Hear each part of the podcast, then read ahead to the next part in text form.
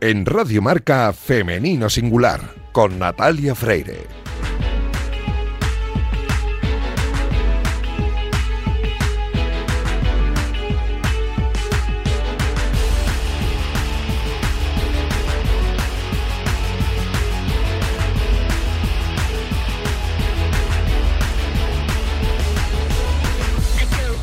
Muy buenos días y bienvenidos un sábado más a este espacio de radio en el que nos empeñamos en dar visibilidad y voz a las mujeres que hacen que nuestro deporte sea cada vez más grande. Nos encanta ver triunfar a nuestros deportistas, ya sean hombres o mujeres, pero permitidnos que en la próxima media hora hablemos solo en femenino singular, que es el nombre de este programa que escucháis ahora mismo en la sintonía de Radio Marca. Os recuerdo que podéis encontrar los audios de nuestros programas en todas las plataformas de audio y también en la web de marca.com. Y a los mandos técnicos me acompaña esta mañana Daniel López Cantador, que ya está haciendo que todo suene a la perfección. Y este que comenzamos es el programa 269. Y esta temporada lo hacemos siempre hablando con Irina Rodríguez sobre el entrenamiento invisible. Arrancamos ya. un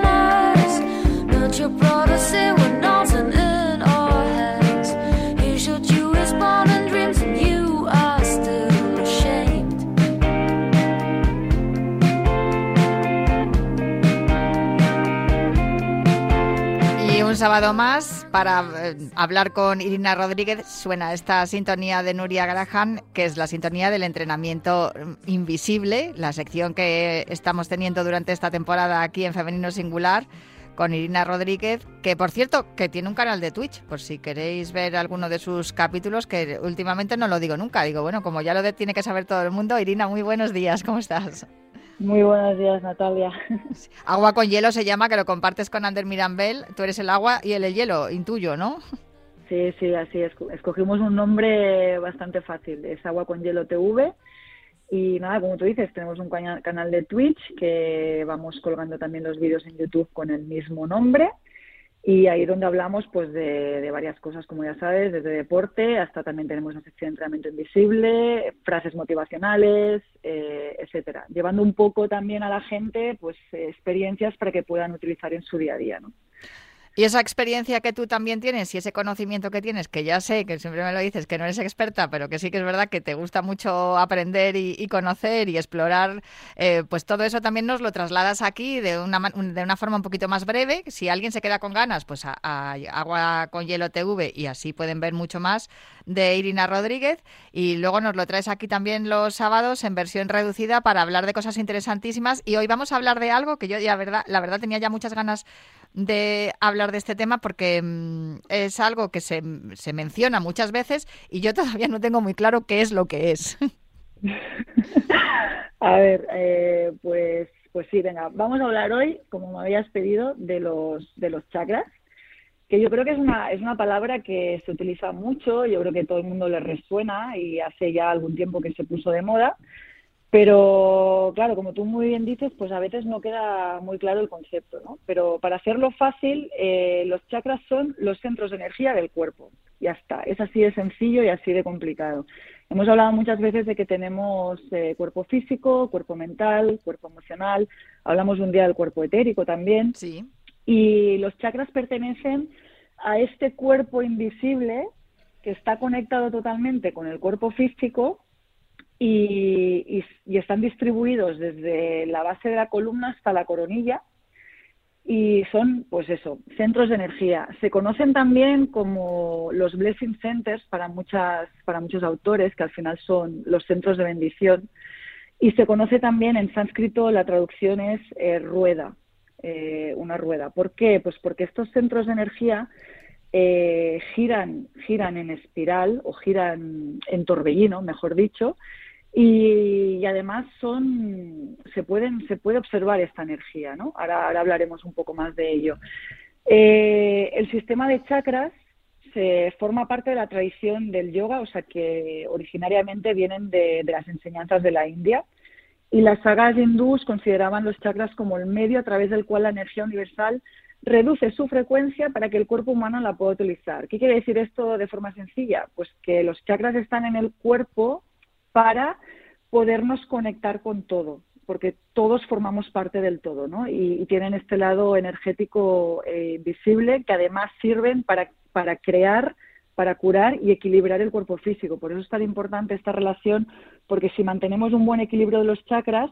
el cuerpo físico se beneficia. Ah, hay siete chakras mayores que se llaman, que son los que estaba aquí, estos puntos que digo que van de la base de la, de la columna vertebral hasta la coronilla. Eh, y luego hay unos chakras menores que a veces no se tienen tan en cuenta, pero que también son importantes, que están en las palmas de las manos y en las plantas de los pies. Y sobre todo lo que decíamos, ¿no? que giran en, en energía de torbellino y se pueden observar cuando yo, por ejemplo, me hago autorreiki a mí misma o le hago reiki a alguna persona, al poner las manos sobre estos puntos estratégicos, se nota, si es simplemente con la mano, se nota cómo esta energía eh, emite un calor, o si lo miramos con un péndulo, el péndulo empieza a girar en forma de torbellino. O sea que realmente es algo que se puede, se puede comprobar, ¿no? Eh, cada uno de ellos se relaciona con aspectos emocionales, psicológicos y físicos específicos de nuestro ser. Y claro, se dice que el bloqueo o mal funcionamiento de los chakras pues nos puede llevar a trastornos físicos, emocionales, así que se trata de que estén lo mejor equilibrados posibles. Eh, ¿Qué tipos, o, hemos dicho que hay siete, ¿no? Pues vamos a ver cómo son cada uno de ellos y qué características tienen. El primero es, el que está en la base de la columna, es el chakra raíz, se relaciona con el color rojo, se relaciona también con el elemento tierra y con las emociones de supervivencia, instintos y ambición.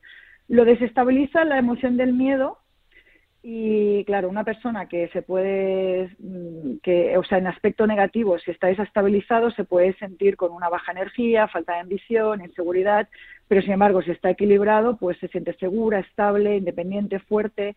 El mantra que se relaciona con él también es el LAM, ya veremos por qué luego es importante el tema de los mantras y los colores. Y la frase que, que también ayuda mucho a este chakra es acepto la abundancia. Luego sigue, si seguimos subiendo, viene el chakra sacro, que está bajo el ombligo, eh, se relaciona con el color naranja, con el elemento agua y con las necesidades básicas de la sexualidad, deseo, autoestima y creatividad. Se desestabiliza por la emoción de culpa. Entonces, cuando está totalmente equilibrado, podemos ser personas más intuitivas, más satisfechos, más seguros. El mantra es el BAM, y la frase que le ayuda es recibo lo que la vida me ofrece, o sea, lo acepto, ¿no? El tercer chakra es el, plexo solar, es el, está en el centro de la caja torácica, es de color amarillo, se relaciona con el fuego, lo desestabiliza la vergüenza, eh, se relaciona con el poder, la voluntad del ego. Eh, cuando está desequilibrado podemos tener problemas de digestión, eh, problemas hepáticos, sufrir a lo mejor de diabetes, depresión, perfeccionismo, pero cuando está eh, estabilizado, pues eh, tenemos más capacidad de concentración, somos más productivos. Eh, el mantra relacionado con o que lo, le ayuda a equilibrarse es el RAM y la frase que también le ayuda a equilibrarse es disfruto todo lo que hago. El cuarto chakra es el, el, chakra del corazón, está en el centro del pecho, se relaciona con el color verde, se relaciona también con el elemento aire, eh, con las emociones de amor, de compasión, de confianza, de pasión, pero por ejemplo se desestabiliza con una tristeza prolongada, lo puede llegar a desestabilizar. Y si lo tenemos en equilibrio, pues podemos sentir mucho el optimismo, el ser compasivos, el amor. El mantra que, lo, que le ayuda es el YAM y la frase que también le ayuda es el doy y recibo amor. El chakra garganta es el siguiente, está en el centro de la garganta, se relaciona con el color azul, con el elemento éter, con el sonido, con la vibración y también se relaciona con, las, con la comunicación y con la expresión. Lo desestabiliza la mentira o las cosas que no llegamos a decir, que, que nos callamos, ¿no? Puede producir en desestabilización una timidez, una, incapacidad para expresar sentimientos. Sin embargo, cuando está equilibrado, pues podemos tener una buena comunicación. El mantra es el ham y la frase es expreso lo que siento, que esto es muy importante para evitar afonías y problemas de garganta también. El sexto chakra es el chakra del tercer ojo, está entre las cejas eh, situado justo donde está la glándula pineal, que para mí es un, vamos, un órgano súper importante. Se relaciona con el color púrpura y es el chakra de la intuición y la visión interna. Eh, lo desestabiliza la ilusión y se relaciona también con la imaginación. Entonces, cuando está bien activado, eh, podemos ser nuestros propios maestros y podemos desapegarnos sobre todo de las cosas materiales. El mantra es el Sham y la frase que le ayuda es me conecto con la verdad. Y ya por último es el chakra corona, es el que sale por la coronilla, está en la parte superior de la cabeza. Eh, su color es el violeta, nos relaciona con el cosmos eh, y también está relacionado con la, con la conciencia superior. ¿no? Lo estabiliza el apego. En, cuando está en desequilibrio nos puede producir frustración, sin embargo, cuando está equilibrado aumenta nuestra intuición y sabiduría. El mantra es el OM y la frase es sigo, sigo mi, guía, mi guía interior. ¿no? Es muy importante esto de los chakras porque esto no lo he dicho, pero como están en esta línea eh, vertical que va de la columna hasta la coronilla, eh, para los hindúos eh, dicen que nos relaciona tanto, nos arraiga o recibimos la energía de la Pachamama, que es la madre tierra, desde a partir del, del, chakra raíz, y nos conecta también con la energía superior, ¿no? que es el que sale por la coronilla. Entonces es como que estamos eh, conectados con el todo. ¿Cómo equilibrar estos chakras? Bueno, pues a partir de la visualización, hemos dicho que cada chakra tiene un color, así que sería visualizando el color correspondiente un color vivo, brillante en la zona donde, donde es el chakra y también, por ejemplo, que sea algo en movimiento. O sea, si queremos equilibrar el chakra garganta, pues como está relacionado con el color azul, podemos visualizar una cascada de agua cristalina azul que se va moviendo y eso, el movimiento también ayuda. El sonido también los equilibra, de ahí que, cada uno tiene su mantra particular, entonces es repetir ese mantra y esa vibración hará que ese chakra también se, se vaya equilibrando. Nos podemos ayudar de los cristales, que son para mí increíbles las propiedades que tiene, entonces cada chakra también tiene su color y su, su gema o cristal correspondiente, por ejemplo, el chakra raíz podríamos utilizar un granate, para el sacro un ámbar, para el plexo solar un ojo de tigre, para el corazón el cuarzo rosa, para la garganta el lápiz azul o cualquier eh, mineral que sea de color azul. Para el tercer ojo es increíble cómo funciona la matista y para la coronilla pues eh, el cuarzo claro. Como vienen del yoga, eh, está relacionado con todo lo ayurvédico y hindú, pues hay posturas de yoga determinadas para cada chakra, hay una sana para cada para trabajar cada chakra. Y luego también se pueden equilibrar con, con aceites esenciales, ¿no? que ahí cada chakra tiene sus particularidades pero encuentro que es muy interesante el poder hacer meditaciones cortas para poder equilibrar los chakras porque esto va a hacer que nuestro cuerpo físico se sienta mucho mejor. Pues eh, tenemos un podcast por si alguien quiere tomar nota de ello y escucharlo de nuevo o también podéis escribir a través de su canal de Twitch. Pues muchísimas gracias Irina, un placer charlar contigo un sábado más y, y muchísimas gracias por todo lo que aprendemos contigo en estas mañanas de sábado aquí en Femenino Singular. Nada, igualmente, un placer.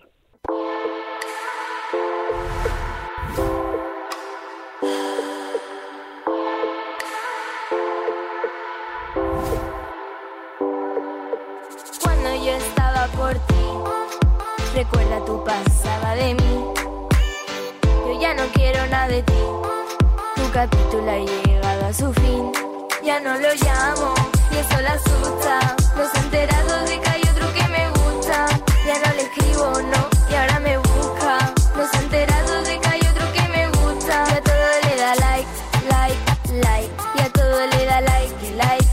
Hace unas semanas en Informe Plus de Movistar estrenaron un reportaje sobre la primera gimnasta con síndrome de Down en participar en unos campeonatos de España. El nombre de esta gimnasta es Ángela Mora y ella da el nombre también al reportaje que se llama Ángela Mora, soy gimnasta. Ella tiene 17 añitos nada más, competía habitualmente en campeonatos de Special Olympics, pero en el año 2021 consiguió clasificarse para un campeonato de España base, en la que era la única en competir, la única que tenía síndrome de Down de todas las competidoras. Esto, que parece algo extraordinario, no es que lo parezca, es que lo es. porque este campeonato, eh, que se celebró además en el pasado mes de diciembre en Pamplona, se ha convertido en un campeonato histórico por su carácter inclusivo absoluto. Porque claro, eh, Angela pues eh, compitió con, con otras gimnastas que no tenían síndrome de Down, pero ella es tan capaz como las otras como para estar clasificada para un campeonato base. Angela Mora, ¿cómo estás? Bien. Oye, ¿te gusta la música que te he puesto para, para recibirte? Sí. ¿Esta canción de quién es? De la diversión de Martina. Y además eh, esta canción que se llama Like, creo que tú la utilizas mucho para hacer TikToks. Sí. Que te gusta mucho hacer TikToks. Oye, es muy divertido, también es muy propio de tu edad. Sí. Me imagino que estarás muy orgullosa de lo que has conseguido, ¿no, Angela? Sí. Sin duda, debió de ser un día importantísimo. ¿Te hicieron muchas fotos ese día? Este, este día. Sí, el día de la competición. En Pamplona. Sí, Sí, sí, sí, se sí, hicieron sí. fotos, sí, que te hacías fotos con los deportistas, sí. Estamos escuchando también por ahí a tu entrenadora, Angela, voy a saludarla. Maribel, ¿cómo estás? Hola, buenos días, muy bien. ¿Es verdad que mm, es la última en salir del entrenamiento siempre? Sí, sí, sí, sí, se ponen, se ponen con Carlas a, a hacer TikToks, sí, sí, Car- Carla, que es tu hija, sí, sí, eh, también es gimnasta. Sí, sí. Yo creo que es importante, ¿no? Lo que acabamos de decir. Yo, a mí me, emociona muchísimo el, reportaje de, de Informe Plus. Desde luego los compañeros lo hacen siempre fenomenal, pero cuando vi el reportaje de Informe Plus en, en Movistar dije, pues de esto tenemos que hablar, porque el hecho de que una mm, niña con síndrome de Down consiga clasificarse para, para un campeonato de España base significa que uno de los deportes más difíciles que existen en, en- en el mundo, porque a mí me parece que la gimnasia, tanto la rítmica como la artística, son dificilísimas por muchos condicionantes que tiene, significa que si alguien con síndrome de Down puede participar en, una cam- en un campeonato de España con otras niñas con otras capacidades distintas a la suya, mm, eh, cualquier persona con síndrome de Down puede, no tiene límites, vaya. Eh, Muchas veces Sí, la sí. sociedad le nos imponemos unos límites que la- la realidad se encarga de, de- de derribar, ¿no? Sí, la verdad es que sí, que fue dimos un paso muy importante porque mm, fue una pasada, o sea, rompimos una barrera, o sea, que demostramos que los niños con discapacidad intelectual pueden hacer gimnasia artística. Claro, porque eh, mm, Angela ya estaba compitiendo en, en, en- campeonatos en los que solamente competían eh, niñas con, con síndrome de Down, pero claro, ella conseguía una, una nota suficiente y conseguía est- estar en el ranking eh, con la, con la suficiente eh, capacidad para estar también en un campeonato de... Sí, no, en un principio competíamos en, estuvimos compitiendo en, en edad escolar hace dos, hace cuatro años pedimos a la Federación Catalana a ver si nos dejaba nos dejaba competir. Empezó a salir por escolares y luego el año pasado la saqué en base. Pero al ver las notas que sacaba y todo cómo iba pues bueno pues bueno pues pensamos bueno el salir en la en el campeonato de España ya que había conseguido las notas para poder ir. Y bueno y la verdad es que bueno la Federación Catalana pidió permiso a la española y fue muy bien. Y bueno y antes que nada quería dar muchas gracias a Movistar Plus ¿eh? por el gran reportaje que nos ha hecho. La verdad es que nos, nos ha servido mucho y bueno y es una puerta bueno hemos demostrado que estos niños no tienen barreras que pueden hacer de todo Pero es algo que se está demostrando desde hace mucho tiempo, porque vemos a muchas personas con síndrome de Down demostrando que sus capacidades son absolutamente igual de válidas que las que, los que no lo tienen. Y, y el hecho de que Ángela haya competido en un campeonato de España base, siendo ella la única niña con síndrome de Down, y haya podido estar a la altura de la competición, yo creo que ya demuestra que, esto eh, se ha iniciado un camino que ya no se debe cerrar. No sé si mm, tuviste en Ángela unas capacidades eh, especiales para, para la gimnasia o es que realmente cualquier niña con síndrome de Down puede practicar gimnasia y con el entrenamiento y la dedicación llegar hasta donde ha llegado Ángela. No, yo creo que cualquier niña puede, puede hacerlo. Quiero decir, el- yo no es que jamás me quieran y además lo importante es que nosotros hacemos gimnasia inclusiva y entonces ellos ven, miran, están en la misma rotación con niñas y eso y ellos imitan mucho y eso y eso va muy bien para ellos. Yo no puedes, Ángela, no te preocupes, pues bueno, hoy te doy la mano, pues mañana sin manos, claro, cuando cuando ellos tienen mucho vértigo, ¿eh? es que es muy difícil lo que ellos tienen vértigo a la hora de, de hacer y además es un hándicap de, del down y entonces el equilibrio no lo tienen. Entonces, claro, pues ha tenido que romper muchas barreras, pero bueno, trabajando esto demuestra que se puede hacer. Y desde luego que se puede hacer. me está viniendo a la memoria eh, los campus inclusivos que organiza Tania Lamarca, campeona, campeona olímpica en gimnasia rítmica. Evidentemente es otra modalidad diferente a la que practica Ángela, pero Tania Lamarca con sus campus inclusivos ya lo está demostrando. ¿Crees que, se, que hacen falta más figuras del deporte, como, como es el caso de Tania Lamarca, campeona olímpica en Atlanta 96 con el conjunto de rítmica, que se impliquen en, esta labor, Maribel? Yo creo que es más bien es el, miedo que tienen los padres. Más es las familias. O sea, aquí Ángela es lo que es porque ha habido, claro, ha habido buen hándicap entre entrenador y gimnasta, eso está claro, y luego la familia. Si la familia te apoya, te ayuda, es primordial, pero en una gimnasta, ¿eh? sea, sea con discapacidad o sea, si tú tienes el apoyo y la familia cree en ti, entonces la gimnasia tiene un, la gimnasta tiene un largo recorrido. Eh, eh, cuando ya no empiezan a creer en ti, ya, ya malo, ¿no? Empiezan a comparar que si esta, que si la otra, pero lo más importante es creer en un entrenador, la familia, ¿eh? Entonces ya es el paso más importante. Claro, evidentemente, si tienes un gimnasta de élite o tienes gente famosa, pues claro, todo esto le lo proporciona más, ¿no? Nosotros somos un club muy humilde, quiero decir que yo tengo solo 60 gimnastas, no soy un club grande y, pero bueno, mm, yo creo que si luchas lo consigues. Bueno, eh, vamos a decir el nombre del club, el Club Gymnastic FEDAC de Lleida, que por cierto, para ir hasta Lleida a entrenar, Angela tiene que hacer un montón de, tiempo, tiene que pasar un montón de tiempo viajando porque ya vive en Mayals, como vimos en el reportaje de Informe Plus, y oye, es un sacrificio que tienen que hacer muchas gimnastas, ¿no? Incluyendo a Angela. Con esta pregunta lo que te quiero decir, ¿Ha tenido algún trato de favor Angela a la hora del entrenamiento o ha tenido que trabajar y, esforzarse como el resto de las compañeras? Ha tenido que trabajar como el resto de las, de, las compañeras. Favor, puedo, favor, mm, yo me entrego a todas, ¿me entiendes? Por ejemplo, hoy es un día festivo y estamos entrenando seis gimnastas.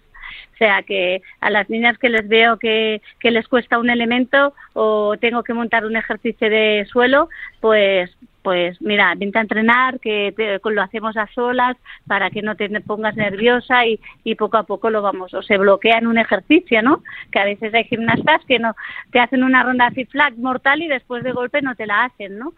Pues, pues sea con discapacidad intelectual pues, o no, yo la, la, las trato por igual. ¿Cuál Tengo ¿Y cuál es el elemento, qué es lo que se le da mejor a, Ángela? Creo que el suelo, ¿no? Por lo que vimos en el reportaje, pero no sé si hay algún aparato que se le dé mejor y si hay algún elemento que lo clave, que lo haga especialmente bien. Bueno, la voltereta en la barra es espectacular, que se viene, No todo el mundo lo hace, ¿eh? quiero decir que es un elemento difícil de, de clavar, ¿eh? pero bueno, lo, lo, lo importante es bueno es muy trabajadora y entonces eso es lo que eso es lo que hace tirar hacia adelante. Pero yo los niños estos todos son muy porque claro aparte de Ángela he tenido a Marta y he tenido a otros y son muy trabajadores. Y entonces eso eso hace hace tirar que ellos evolucionen y tiren hacia adelante Tú cuando te llega una, una niña al club, le miras, le, haces una prueba, ¿no? Y vas, ves más o menos cuáles son sus capacidades, sus cualidades a la hora de, trabajar la gimnasia y luego me imagino que trabajas, como nos estás contando, pues los puntos que tiene más débiles. ¿Qué es lo que viste en Angela lo primero? Cuando la vi. Sí. Bueno, pues que, que le gustaba y entonces poquito a poquito hemos ido a trabajar, es que ya hace tanto tiempo que tampoco no me acuerdo, ¿no? Poquito a poquito hemos ido hemos ido trabajando. Yo me acuerdo que se liaba mucho en el cuando empezó el suelo, en el ejercicio de suelo se liaba. Pero bueno, ya hemos montado estrategias que ya lo va haciendo más amplio, la experiencia también de competición. Entonces, claro, el, permitirnos competir en Copa Catalana, pues ya compite cuatro, cuatro veces al año, ¿no? Pues ya, ya es muy importante, ya es un paso muy importante. Quiero decir que, que la verdad es que no sé, a mí con que me es un deporte que me fascina, ¿eh? Hmm. Entonces el entusiasmo que yo tengo supongo que también hace que les fascine también a ellos, ¿no? Quiero decir, siempre estoy mirando, pues bueno, hay esta competición, me voy a esta, me voy a la otra, Mm, bueno, siempre voy pensando en un paso más allá, ¿no? Es como, es como ahora, ¿no? Hemos conseguido el objetivo de, de ir al Campeonato de España, pues bueno, pues ahora lo más fuerte es que este año el Campeonato de España viene aquí a Lérida. Hace un mes hicimos una, una reunión, ¿no? En, nos, reunimos, nos reunimos con el Consejo Superior de Deportes porque ahora tengo un proyecto nuevo, ¿no? Y el nuevo proyecto es poder hacer un club de gimnasia inclusiva, que poder hacerlo un poco más grande, que puedan participar y que estos y que estos gimnastas ¿no? como Ángela o Marta, después del día de mañana se puedan quedar trabajando en el club, pero como una, con una titulación homologada. No como, bueno, y como voluntario, no, voluntario trabajamos todos, no, no, con su titulación y con su esto. Y bueno, y ahora pues bueno, pues es lo que te decía antes, ¿no? Necesitamos ayuda para, para poder tirar este, este, este proyecto, ¿no? Un poco de financiación, no sé, algún de, alguna empresa que tenga ganas de apoyarnos y, y algún bueno o algún deportista algún deportista de élite y bueno hemos hablado con la Fundación ONAT la Fundación ONAT pues puede hacer certificados para que desgrade bueno, un poco para poder tirar todo esto hacia adelante. Tiene todo el sentido del mundo y además está muy de acuerdo con el, proyecto que tiene el Consejo Superior de Deportes, ¿no? De que, una vez que termina la vida competitiva, la vida deportiva de, los deportistas, de cualquier disciplina, de cualquier deporte, pues puedan seguir eh, ejerciendo su, su, profesión a través de sus conocimientos. No sé si en el caso de Ángela, pues eh, claro, también eh, puede ser, ella estudia, se está formando, está, está estudiando académicamente, pero claro, ahora mismo tiene una dedicación que además, como tú bien estabas contando, eh, le fascina, que es la, gimnasia. Sería estupendo que más adelante pudiera dedicarse, con su experiencia como gimnasta en competición, también a formar a otras gimnastas. Sería, sería excepcional y además es que también sería romper una barrera más, Maribel. Sí, sí, sí, la verdad es que sí, sería sería muy no no llamarle el Consejo Superior de Deportes tanto la Federación Española como la catalana les encantó el proyecto y la Generalitat también, pero bueno, aquí, claro, nos tenemos que poner todos, ¿no? Por eso os pedía vuestra ayuda, ¿eh? que estoy encantada que Movistar Plus con el reportaje que nos hizo, bueno, yo lloraba, ¿eh? Sí, cuando lo dije, lo tengo que decir claro. Tuve que tener que volverlo a ver otra vez porque no sabía ni lo que había visto, tipo. Y cuando todo el mundo hablaba y cómo hablaba y lo que decían de mí, bueno, yo ya bueno, lloraba, sinceramente. Tuve que, lo he visto tres o cuatro veces para poderlo ver. es, que es muy emocionante, sin duda. Pues nada, desde aquí trasladamos esa petición de ayuda para que vuestro club pueda llevar a cabo ese proyecto de gimnasia inclusiva. Y déjame que le haga la última pregunta a Ángela. ¿Qué es lo que más te gusta de las competiciones, Ángela? ¿Qué me, ¿Qué me gusta de las competiciones? Sí, lo que más te gusta. De todo, que, que hay mucha gente ¿Qué? No, díganos tú. A ti lo que te gusta es tener muchos amigos y pasártelo bien, ¿verdad? luego ya lo de lo de llevarte una medalla también mola, pero bueno, lo importante es competir, ¿no? Con el espíritu olímpico. Sí. Pues eso, eso es lo que nos encanta también de, este deporte y de cómo lo practica Ángela, como Angela, cómo, cómo lo vives tú. Y nada, muchísimas gracias a, las dos por haberme acompañado esta mañana. No, nada a ti, muchas gracias y, a todos y a Movistar y, bueno, a todo el mundo de verdad que, que, lo hemos conseguido todos, que yo no sola, pero la prensa me habéis ayudado muchísimo y, y todos estamos todos por, por esto, por el proyecto, por la inclusión y por todo. Muchas gracias. Y, claro, nos despedimos con nuestra frase, ¿nos dejas despedir con nuestra Claro, adelante. Tenemos un lema, ¿eh? Sí. Venga no es campeón. No es campeón que gana, sino que lo intenta. Dice, no es campeón quien gana, sino quien lo intenta. Esta es, este es nuestro lema. Pues me encanta, no es campeón quien gana, sino quien lo intenta. Maribel Moncas y Ángela Mora, muchísimas gracias a las dos por acompañarme esta mañana. Ha sido un placer charlar con vosotras y adelante con ese proyecto inclusivo. Ya sabéis que tenéis los micrófonos de Radio Marca y de este programa Femenino Singular para que nos contéis más adelante que el proyecto está en marcha y que, y que todo está yendo muy bien. Y desde aquí igual reclamamos ayuda de todas las instituciones, eh, empresas, etcétera, etcétera, para llevar a cabo este precioso proyecto que, que quieren poner en marcha desde el Club Gymnastic FEDAC de Lleida. Un abrazo muy fuerte a las dos y muchísimas felicidades por lo que habéis conseguido. Nada, muchas gracias y felicidades. Vale, gracias a ti. Y gracias por todo. Pues eh, una maravilla charlar con, con, la entrenadora y la gimnasta que han derribado una barrera enorme. Ángela Mora, soy gimnasta, lo podéis ver en eh, mi Informe Plus, un reportaje súper emocionante. Yo me marcho ya, pero prometo volver la próxima semana para seguir hablando aquí en Radio Marca en Femenino Singular.